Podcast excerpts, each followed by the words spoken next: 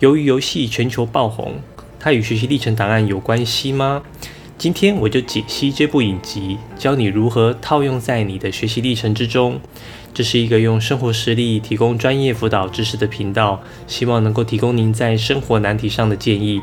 我是 Forty Seven，每周八分钟云端辅导室陪你聊聊心理事。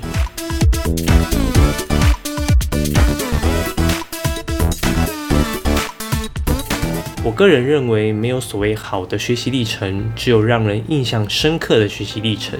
只是很多人误以为印象深刻就是好，好的就会变成模板，模板多了就印象不深刻了。在众多档案中，可以让读者快速记住的有很多方法。今天我要来介绍的叫做关键字搜寻法。你有用过关键字搜寻过想要的产品或影片吗？如果你想搜寻爆红的鱿鱼游戏影集，你会搜寻鱿鱼吗？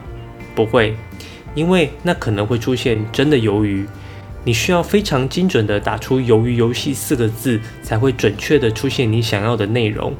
而让爆红的时事议题可以成为搜寻你的关键字，会非常具有记忆点。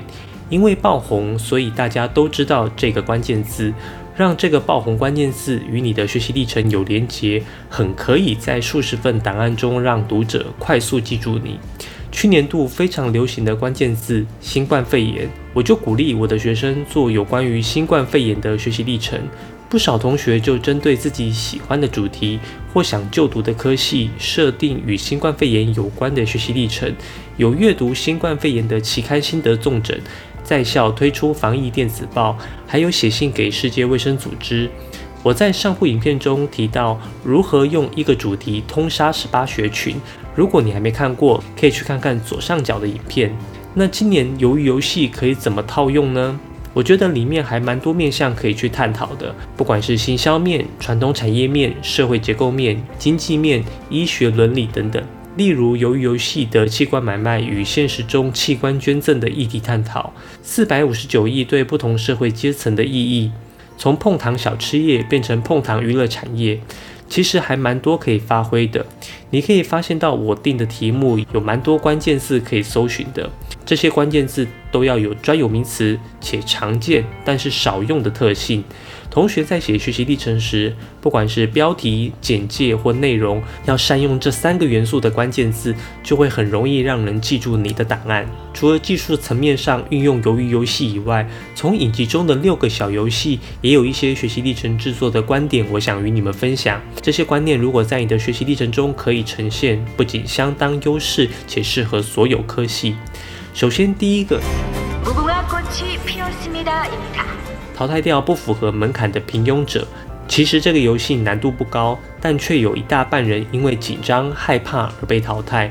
纵然因为第一位牺牲者被击杀而惊讶，但只要稍微冷静，大部分人其实都可以顺利过关的。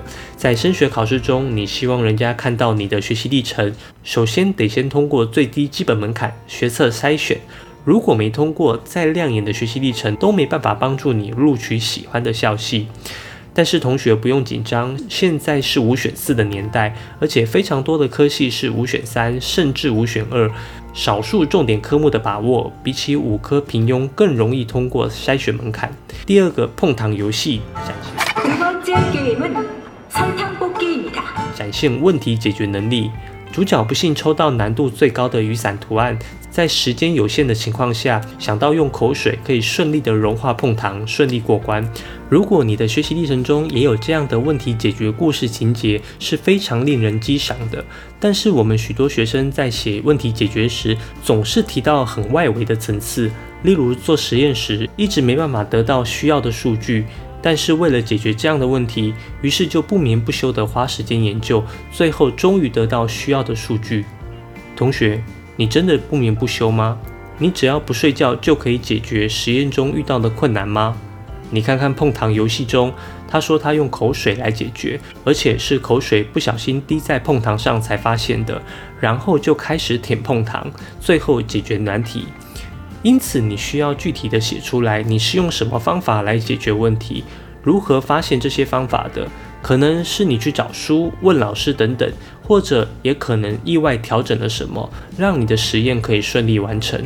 基本上就是看完文字会有画面感。第三，拔河。这个部分很容易联想到团队合作，团队合作几乎也是每个产业都需要的基本能力。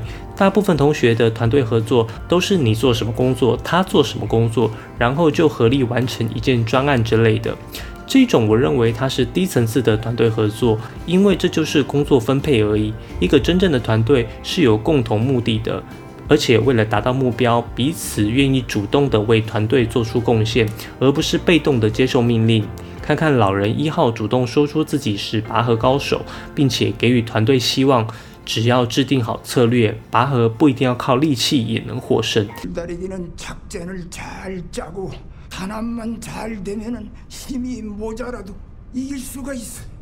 接着就一一的教成员如何正确的拔河。危机关头，眼镜首尔男也主动想到往前进的奇袭策略，让对方跌倒，一举逆转。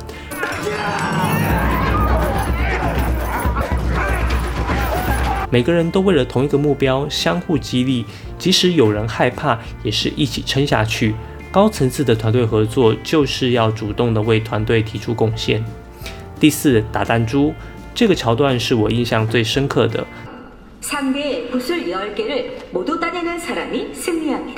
它呈现出每个人在生存危机下个人的价值信念。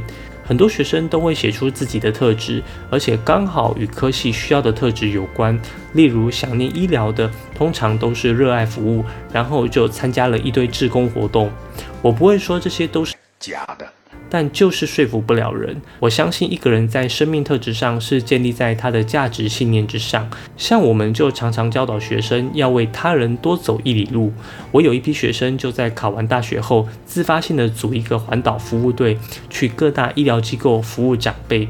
已经是准大学生的他们，他们不是要拿来补志工时数的，而为他人多走一里路，已经成为他们的价值信念了。现在他们也依然在社会不同领域去服务有需要。的人，只要是你真实的价值信念，任何人都可以透过文字被你感染。试着去找找你的价值信念吧。第五个，这边我想提出来的是专业度。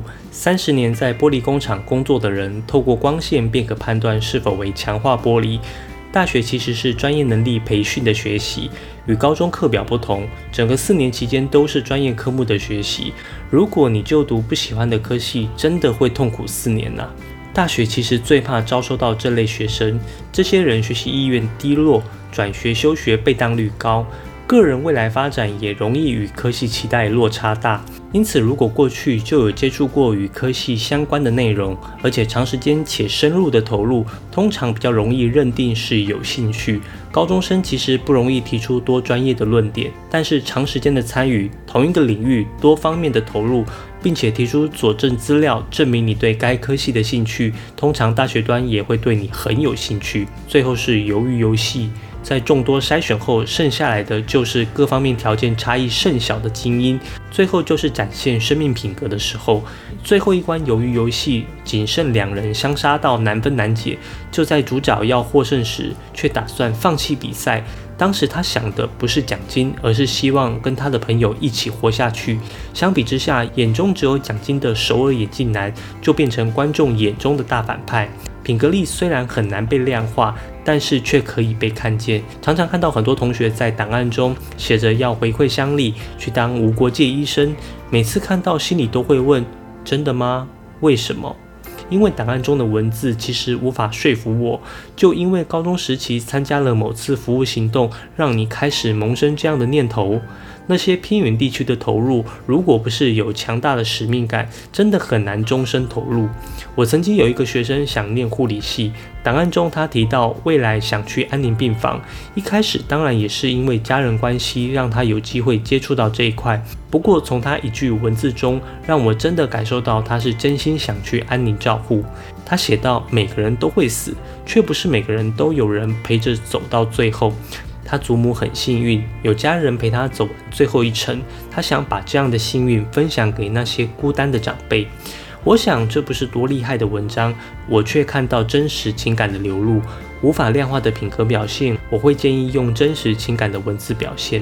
以上就是我看完《鱿鱼游戏》后觉得可以应用在学习历程档案之中，在这边分享给你。如果你有什么升学相关的问题，可以在下方留言，我会一一回复你。云端辅导室陪伴你生活大小事，我们下周见。